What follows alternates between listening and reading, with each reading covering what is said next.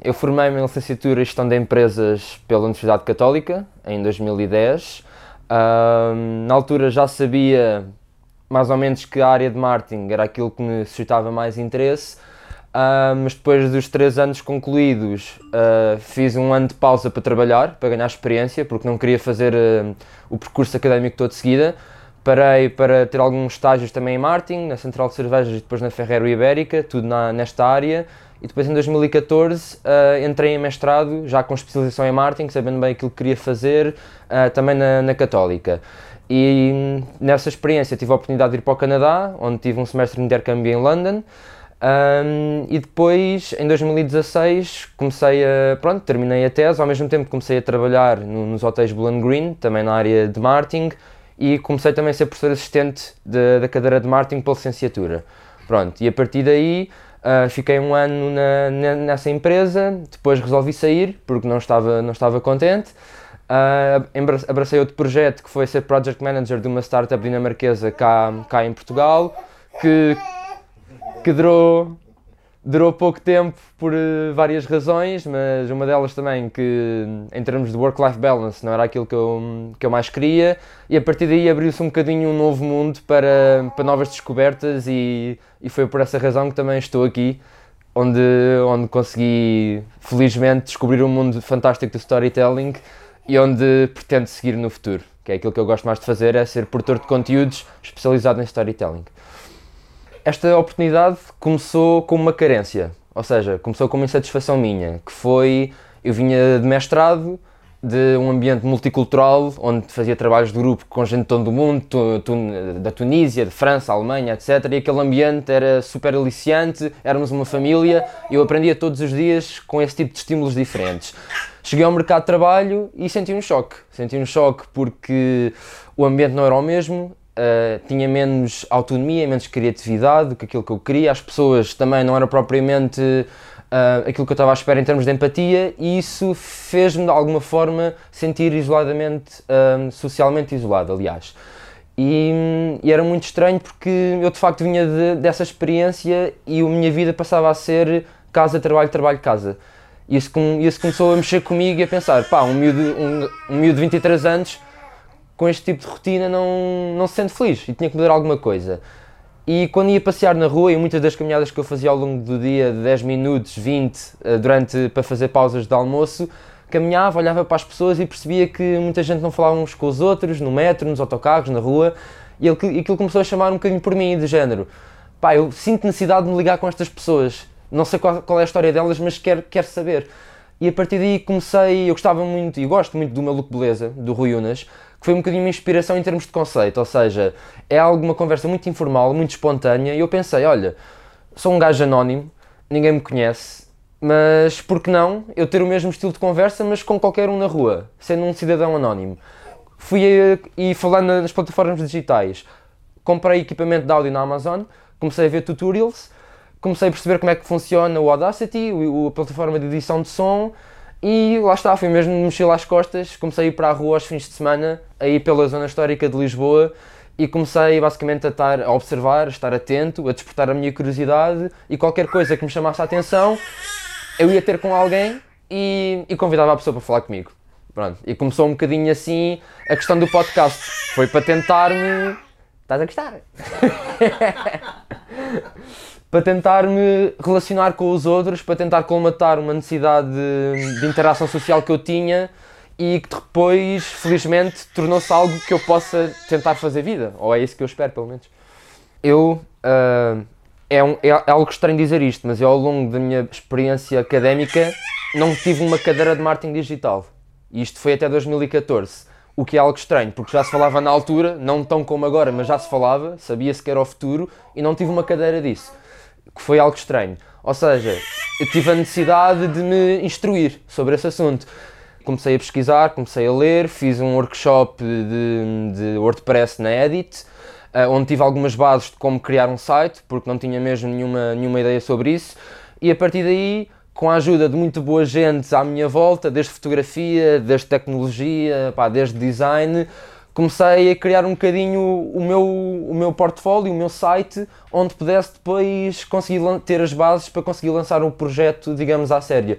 E foi 24 de maio, meu dia de anos, que foi a minha meta para lançar o site. Eu acho que sim. Ou seja, as pessoas utilizam, uh, ou seja, faz parte da vida delas, mas se de facto conseguir explicar o benefício, a utilidade e as ferramentas que estão ao nosso dispor nos dias de hoje, acho que a maior parte das pessoas não tem ideia do potencial que o marketing digital tem. Ou seja, é um bocadinho se calhar como um Excel há uns tempos, não é? Nós utilizamos, sei lá, 5 ou 10% das potencialidades do Excel, que dá para aquilo que precisamos. Mas, mas o marketing digital tem tantas ferramentas ao nosso dispor para fazer mil e uma coisas que eu próprio estou em constante aprendizagem, nós estamos, estamos em constante aprendizagem, que é um bocadinho uma evolução. Mas acredito que a maior parte das pessoas não saiba as potencialidades que estão ao nosso dispor. Começando pela televisão, hum, é cada vez menos um habitué, digamos.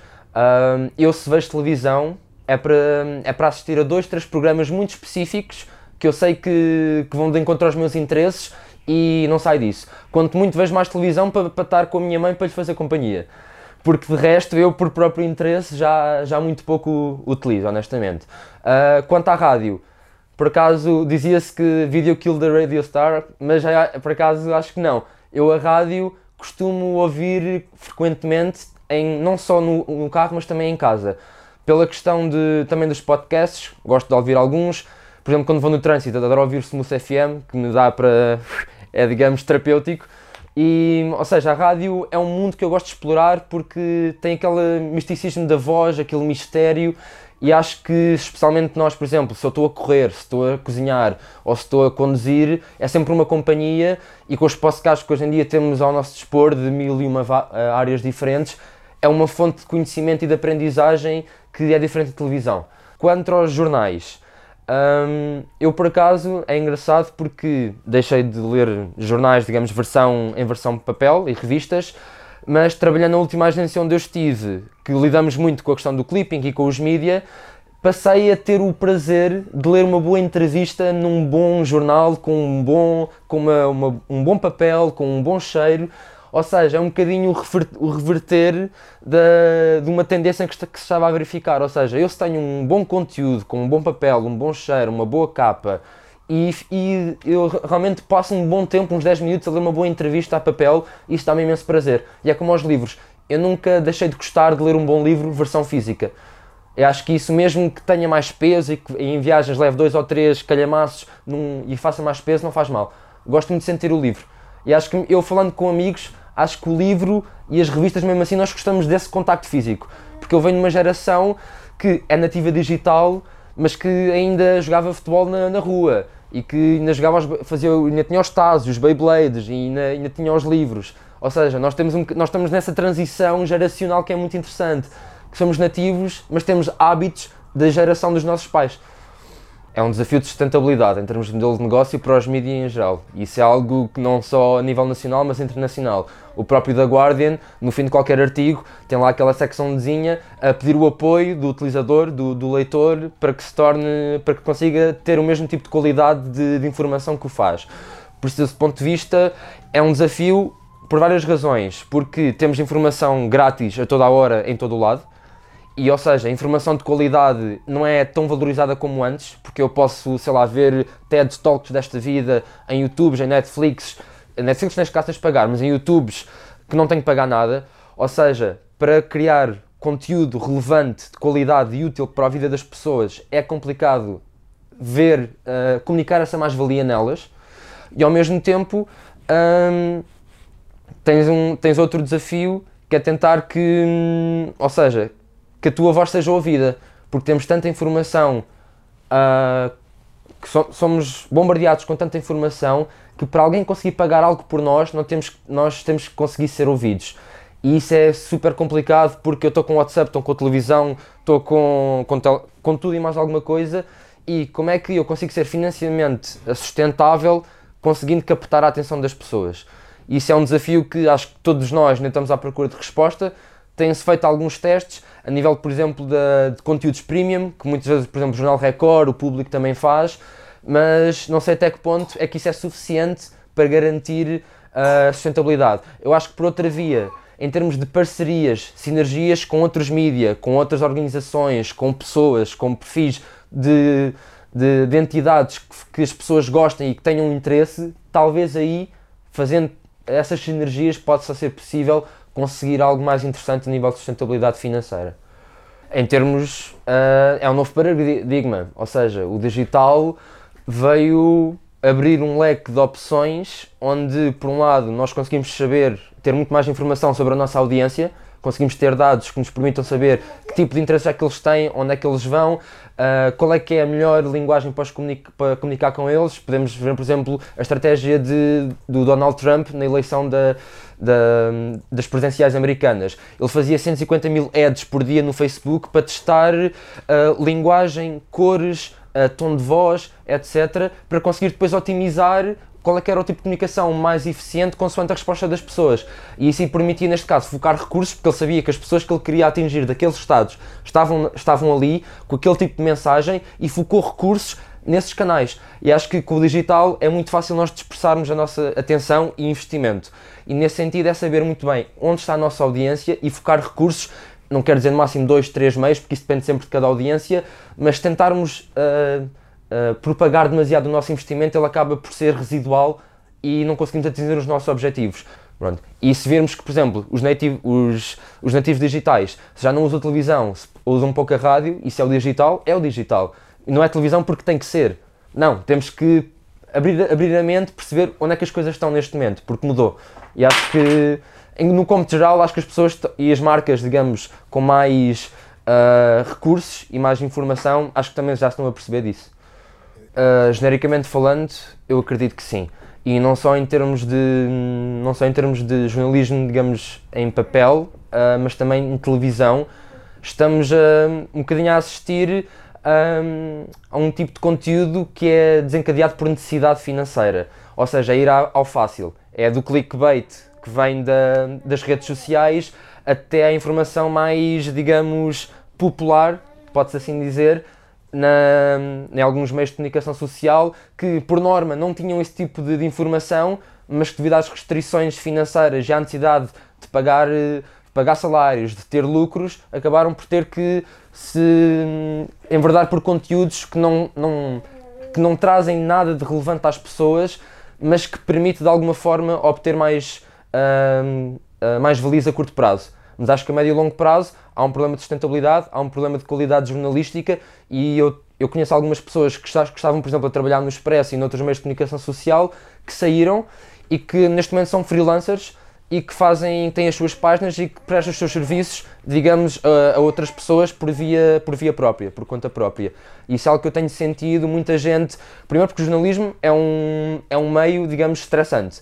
Ou seja, são horários bastante complicados, trabalhas muito, sobre alta pressão e o rendimento não é, não é coincidente com isso. Ou seja, as pessoas que 30, 40 e tal anos, que trabalharam não sei quantos anos nisto e que estão a sentir esta, esta fase, digamos, turbulenta, começam a pensar: ok, estou a ficar com. não é isto que eu quero, saem e lançam-se sozinhos porque querem qualidade de vida, querem conteúdos que eles próprios tenham controle, porque muitas vezes são obrigados a ir por determinadas vias que não, não são coincidentes com, com aquilo que acreditam e com aquilo que querem publicar, e, e nesse sentido vai ser um desafio para as, as empresas de, de, jornalismo de comunicação social conseguirem captar talento que, ou seja, que é um talento que tem uma voz, é um talento que nasceu numa era onde se alguém lhe diz para fazer uma coisa ele pergunta porquê, ele, ele questiona. E isso vai ser um confronto interessante perceber até que ponto é que isso vai mudar uh, as linhas editoriais dos próximos, nos próximos tempos. Eu acho que tem que haver uma revolução a nível do sistema partidário nacional. Eu sou antipartidário e tenho amigos que estão em juventudes partidárias e é uma discussão que eu tenho com eles. Claro que nem toda a gente é igual, há exceções à regra, mas eu, eu prefiro ter um papel socialmente ativo fora da lide partidária. Ou seja, eu nos meus podcasts, as pessoas com quem falo, tento ter um contributo positivo para a sociedade e não me revejo no que os políticos dizem, porque simplesmente sei que não, a maior parte das vezes não é verdade, porque sei que há interesses próprios que estão acima do interesse nacional, do coletivo. Isso é algo que não é de agora, mas que para tentar atrair uma geração mais nova, mais jovem, que é crítica, que tem informação muito mais facilmente acessível do que antes, que tem um espírito crítico mais apurado, que viaja, que vê outras realidades, que percebe o que é que está a acontecer no mundo e que realmente não se, não se identifica com o mesmo tipo de linguagem, com o mesmo tipo de. Uh, de digamos, de tentativa de persuasão que os políticos faziam e continuam a fazer, parece que é um, digamos, a política vai atrás da tecnologia que vai atrás da economia. Ao contrário, vai atrás da economia que vai atrás da tecnologia, assim é que é. Ou seja, hum, há um desfazamento real entre as necessidades das pessoas, especialmente de uma geração mais jovem, e de, um, e de uma classe partidária que parece que, que, não, que não se mexeu no tempo que vai, a, vai, aos, vai aos mesmos meios de comunicação social, à SIC Notícias, tem o mesmo tipo de debates, que o outro é mau e aquele é que é mau, e eu olho para mim e digo, who cares? Who cares? Tipo, do género, ok, tipo, ah, você fez aquilo em 2010, você disse, tipo, e o que é que isso vai contribuir para a minha felicidade e para a melhoria da minha qualidade de vida? Tipo, nada. Nós queremos soluções, nós queremos debate, nós queremos participar. E os políticos muitas vezes não procuram a voz ativa do cidadão, especialmente da, da população jovem. Eu acho que isso tem que ser algum paradigma diferente. E acho que as universidades também têm um papel muito importante a tentar captar talento, em tentar gerar debate, pôr questões novas e, e os políticos não o têm feito. Tem porque têm aquela bolha. Tem aquela bolha que não querem sair porque têm os seus benefícios, têm, têm os, os seus conflitos de interesse e nós não saímos disto por isso eu acho que tem que haver uma revolução, um novo sistema partidário, tem que, tem que haver uma viragem. E isso, ou seja, nós temos que ter uma representatividade enquanto cidadãos junto da Assembleia. E isso não acontece. Ou seja, a possibilidade do cidadão poder eleger diretamente alguém que o represente, que é o que acontece noutros países e que em Portugal não acontece, é algo que tem que ser levado com, com seriedade. Porque neste momento nós votamos em partidos, nós não votamos em pessoas.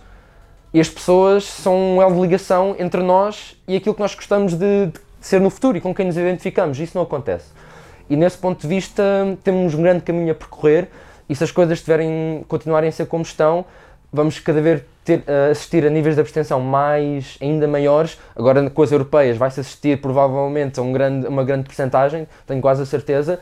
E muitas vezes dizemos, ah, votar é um, é um direito e um dever, é verdade mas eu não recrimino as pessoas que não votam. Porque, ao mesmo tempo, eu sei que podem votar em branco, ou seja, podem demonstrar a sua indignação mesmo, que, mesmo votando.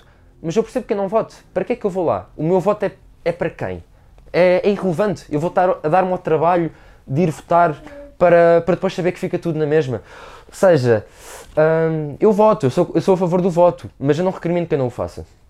Há um coquetel explosivo que leva as pessoas a serem informadas sobre temas e sobre aspectos da sociedade que muitas vezes são distorcidos e muitas vezes não vão ao encontro das suas necessidades. E as pessoas começam a formar ideias sobre coisas que ouvem e à primeira vista que não são verdade e que depois vai contaminar aquilo que elas sentem em relação ao país, à sociedade e aos outros.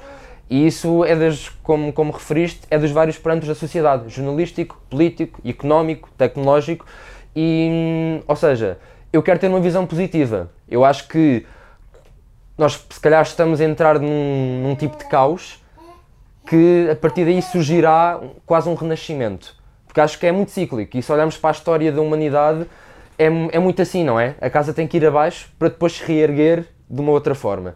E pode ser que isto esteja a acontecer, um, mas vai ser um desafio nos próximos anos que vamos todos enfrentar. E aquilo que mais me custa ver é pessoas formarem opiniões sem terem o, sem terem a, o pensamento crítico, tentarem buscar outro tipo de informação que, contrabala, uh, que contrabalanceie o que aquilo que acabaram de ouvir. É um bocadinho ouvir, comer e calar, que é o que muitas vezes está a acontecer, não na nossa geração em específico, mas na sociedade como um todo eu acho que nos falta ver o outro lado das coisas. Se vamos falar nos movimentos populistas, por exemplo, claro que ninguém gosta de ver o Trump e um Bolsonaro desta vida a comandar nações e a rasgar acordos climáticos, de, de alterações climáticas, mas nós temos que pensar um bocadinho na, no porquê. Ou seja, isto chegou porque houve durante 20, 30 anos pessoas que tiveram encargos de poder e que não foram capazes de satisfazer as necessidades das pessoas. E isso gerou insatisfação e de repente chega alguém com uma mensagem bonita, uh, apelativa, as pessoas vão acreditar e vão atrás. Ou seja, o problema aqui não é dos populismos, é de porque é que eles vieram. Eu gosto de dizer este exemplo. Imaginem que uh, um casal uh, termina uma relação. Um, e, e passado alguns tempos, por exemplo, a rapariga do casal está com outra pessoa. com outro rapaz. E o que é que o rapaz que ficou, digamos, pendurado pensa? É pá, isto é uma vergonha, não sei o quê, agora chegou este aqui, agora já me roubou a namorada, porquê? Não, não, ele tem que pensar é, durante a nossa relação, o que é que nós fizemos de mal, o que é que eu fiz de mal para não conseguirmos mantê-la? Ou seja, é um bocadinho este virar, não, não pôr a culpa nos outros, mas olhar para nós, fazer esse, essa, essa reflexão autocrítica e perceber o que é que nós temos que mudar, que soluções é que temos que oferecer às pessoas. E acho que isso falta muito no discurso político, não só nacional, mas também europeu.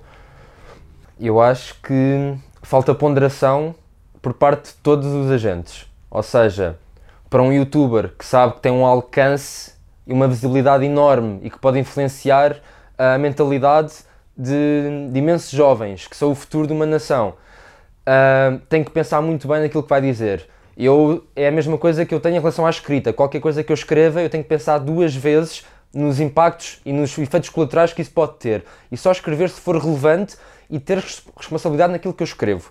E isso é, e para um youtuber que está a falar perante uma câmara e para um jornalista, ainda por cima, com um código jornalístico que tem que cumprir, ainda é mais importante. Ou seja, eu acho que falta tempo para parar para pensar.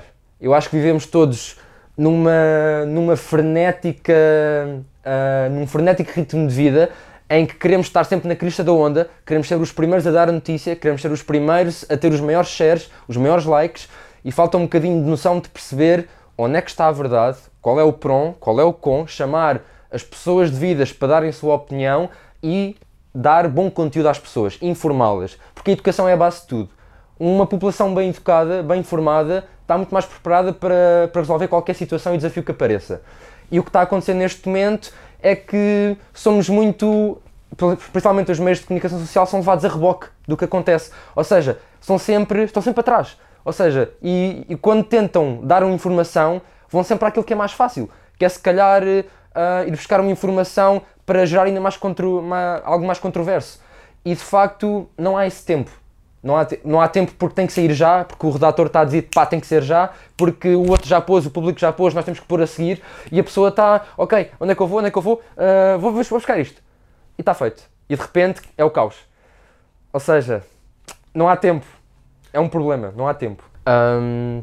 Eu tenho quase a certeza que as disciplinas e com, e com os currículos um, de educação uh, por exemplo, no ensino secundário ou no ensino mesmo primário, são os mesmos neste momento que eu tive há cerca de 10 anos.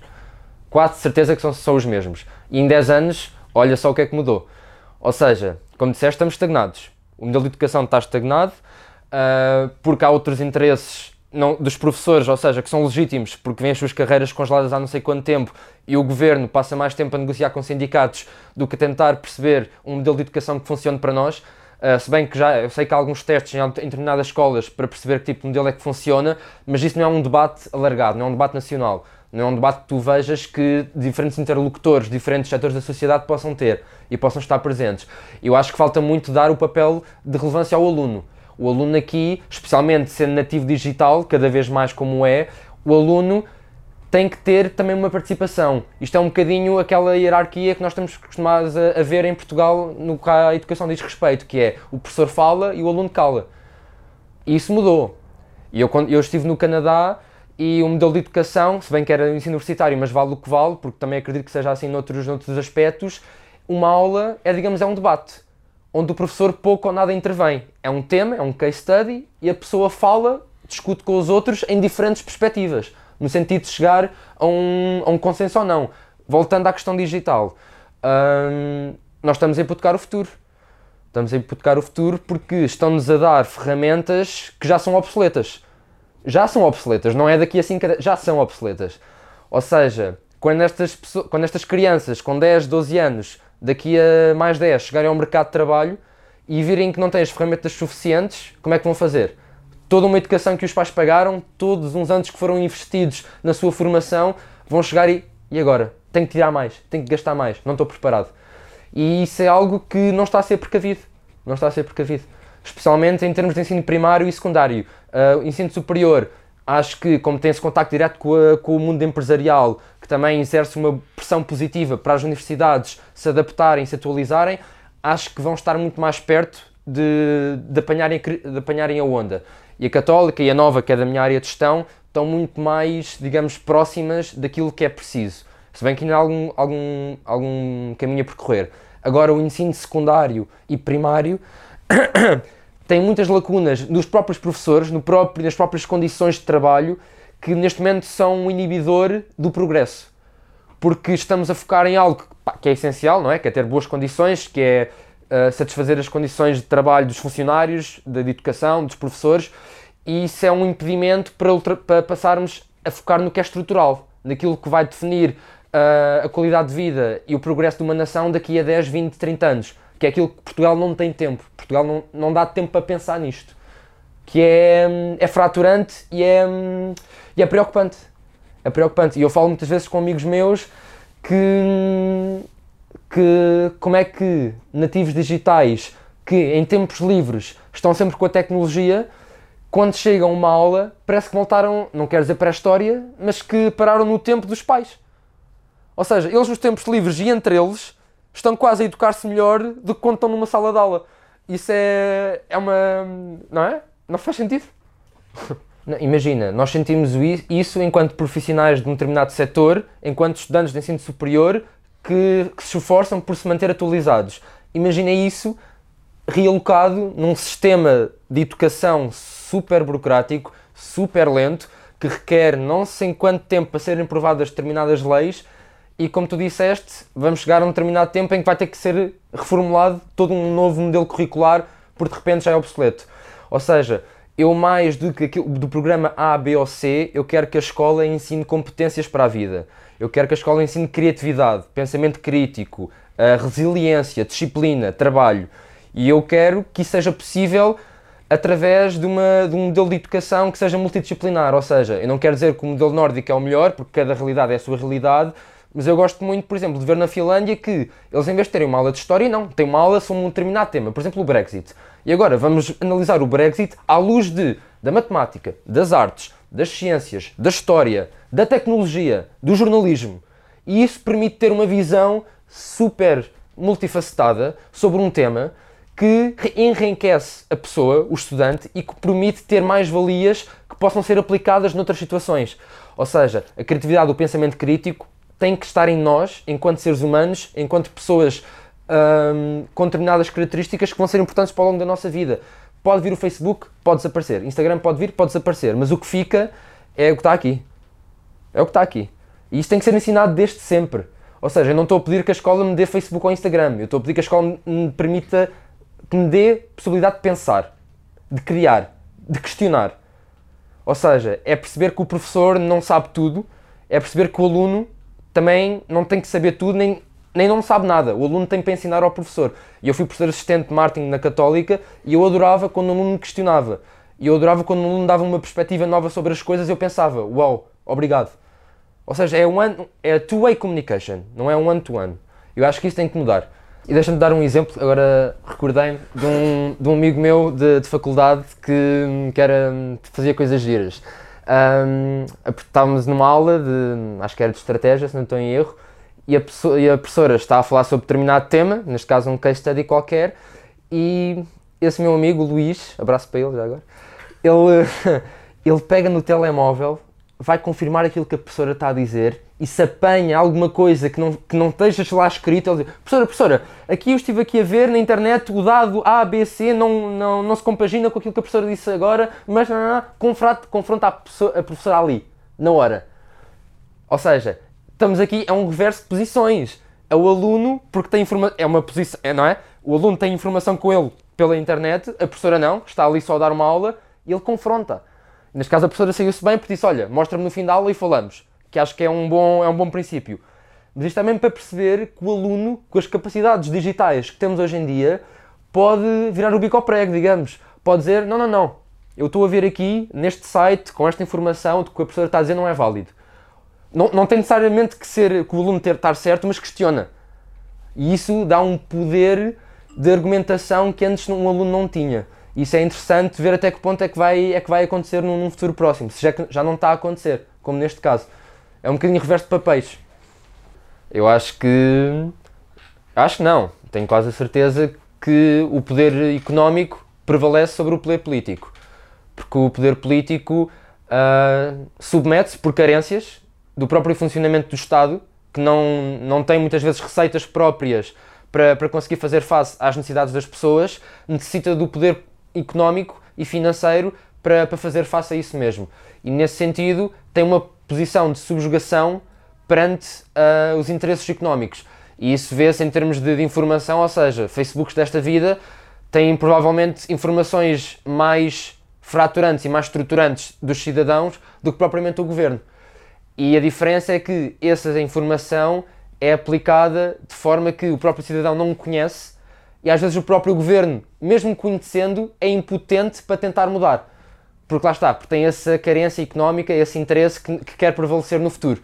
E isso é um desafio enquanto, enquanto cidadão, lá está, voltamos à educação, o quão importante é sabermos para que é que os nossos dados são, são utilizados e de que forma, mas é um, acho que é um risco para qualquer governo que, se quer, que quer manter a segurança dos seus cidadãos intacta, como é que as instituições europeias uh, e também dos próprios Estados Unidos vão conseguir também ser competitivos com uma China que está, que está aí a aparecer e que está quase a revolucionar a forma como a sociedade uh, funciona em termos económicos, em termos governamentais e sociais.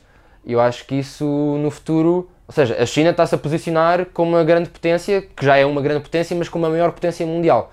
E aí o plano da rota marítima que, que já conhecemos, onde Portugal também vai ter o seu papel, ou não, vamos ver no futuro, é um, é um, é um exemplo disso mesmo. Porque os Estados Unidos estão numa perspectiva protecionista de olhar para si mesmos e, de, e terem pouco interesse em estabelecer uh, acordos comerciais de, de, livre comércio com outras entidades.